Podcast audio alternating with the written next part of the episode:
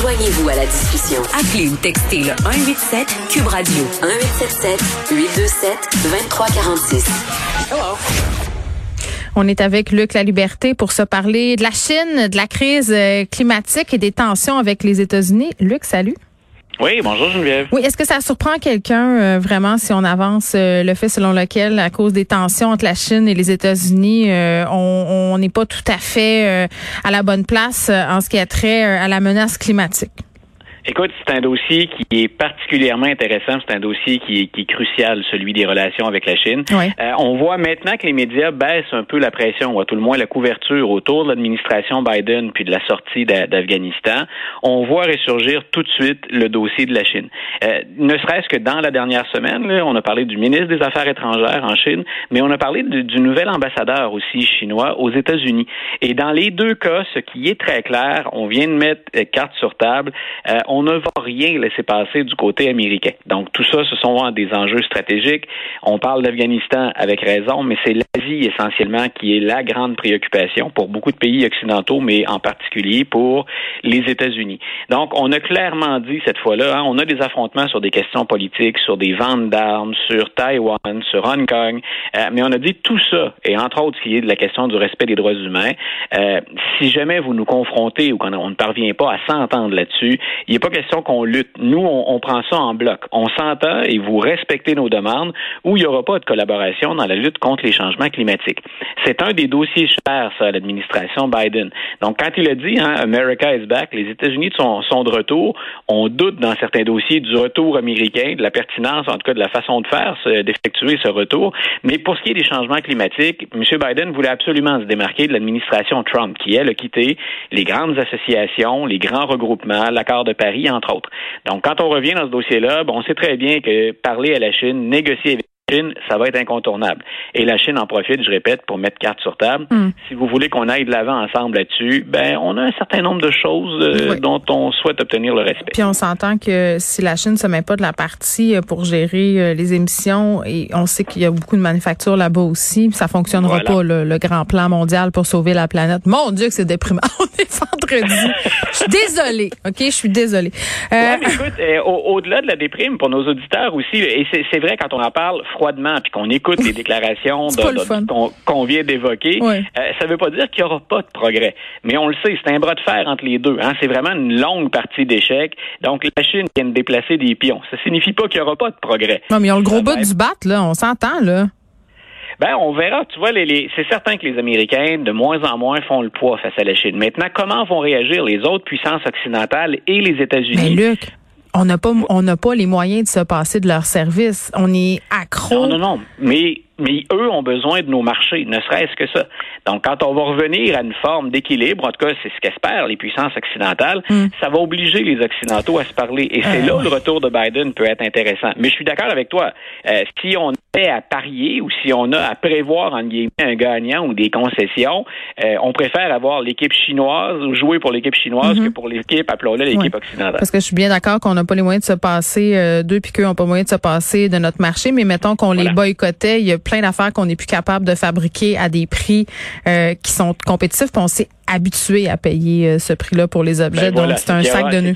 Il y aura un prix à payer quand on les défie, quand on, veut rapatrier certains services ou mm. certains euh, secteurs de production. Ben effectivement, il y a un coût à payer pour nous. Tu voulais faire un suivi quant au dossier de l'avortement au Texas?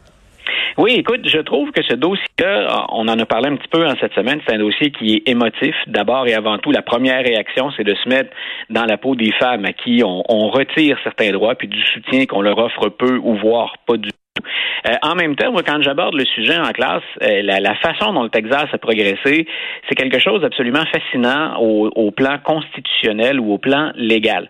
Il y a deux angles hein, sur lesquels il faut aborder cette question-là euh, quand on parle de constitutionnalité du droit à l'avortement. Le Texas a été très habile. Dans un premier temps, ça, on s'y attendait. on dit, ben, il n'y aura pas d'avortement au-delà du moment où on entend les, premiers battements du cœur, donc autour de la, sixième semaine. Déjà ça, un jour, la, Cour va avoir à se prononcer là-dessus. L'été prochain, elle le fera pour un autre État. Ça va déjà mettre la table un peu pour assurer un suivi. De l'autre côté, la façon dont on a mis en place la loi, puis la, mécanique finalement qui mène à ça, va faire que la Cour suprême va devoir aborder le sujet sous deux angles. Le nombre de semaines qui contrevient à ce qu'il y a dans le jugement Roe versus Wade, ce qu'on a mis en place en 1973. Donc, jusqu'à maintenant, les avortements étaient permis jusqu'entre la 22e et la 24e semaine. Donc là, on vient de refaire le cadre complètement. Et de l'autre, au Texas, à l'intérieur de ce qui relève de l'État du Texas, la façon de mettre en place la loi, ça sort le législateur ou ça lui évite des poursuites éventuelles. C'est-à-dire que les législateurs ont dit voici comment on vote ça, voici ce qu'on met sur papier. Et maintenant, pour les poursuites, on en a parlé cette semaine, c'est un peu une chasse aux sorcières. C'est les citoyens qui vont mettre la loi en œuvre. Ce ne sera pas un officier de l'État qui va poursuivre une personne qui a aidé une femme à obtenir un avortement. Le médecin, le chauffeur de la voiture Uber qu'elle a hein, du, du Uber ou du Uber qu'elle utilise pour se rendre à la clinique d'avortement. Donc, l'État du Texas a dit, écoutez, nous, on applique au Texas un principe qui est l'immunité souveraine. Vous ne pouvez pas attaquer directement l'État. Vous pourriez devoir passer par un officier de l'État pour dire c'est pas constitutionnel. Donc, c'est le test ultime pour une loi. Donc, ce qu'on va éventuellement demander à la Cour suprême, c'est est-ce que dans les deux cas, ça se tient?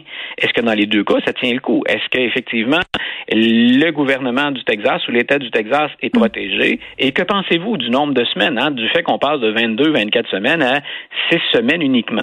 Donc, je répète, au plan constitutionnel, c'est une stratégie très habile des conservateurs et des républicains, avec un résultat qui, personnellement, bien sûr, me laisse euh, me laisse terriblement ému, puis pas dans le bon sens. Euh, mais ça demeure une question de fond drôlement pertinente et intéressante pour la suite des choses.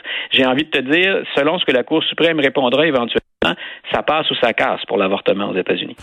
Rapidement, il nous reste euh, deux minutes. Luc, le chaman euh, Quenon, celui qui avait participé à l'assaut euh, du Capitole, qui a plaidé coupable. Voilà, je rigole un peu parce que les, les, images donnaient l'impression parfois. C'était-tu celui avec le petit casque de raton laveur avec des cornes? Là? oui, ok. donc puis les, les, les peintures de guerre sur la poitrine. en évidence. Oui. Voilà, ce qui est, ce qui est ressorti de ce dossier-là, c'est qu'il y a là aussi, hein, il, y a, il y a plusieurs angles à regarder. Il faut prendre cet événement-là très au sérieux et il y a des gens qui l'ont organisé et il y avait un réel danger. Se sont invités aussi à cette manifestation-là des gens qui, pour différentes euh, raisons, ont, ont, donné finalement leur confiance au, au, réseau de complotistes ou à tout ce qu'on retrouve en ligne pour protester. Et le fameux chaman fait partie de ces individus-là. C'est quelqu'un qui souffrait de problèmes psychologiques, des personnalités multiples et il dit finalement, ou ses avocats ont dit, je me suis laissé prendre au jeu et je me suis trouvé là.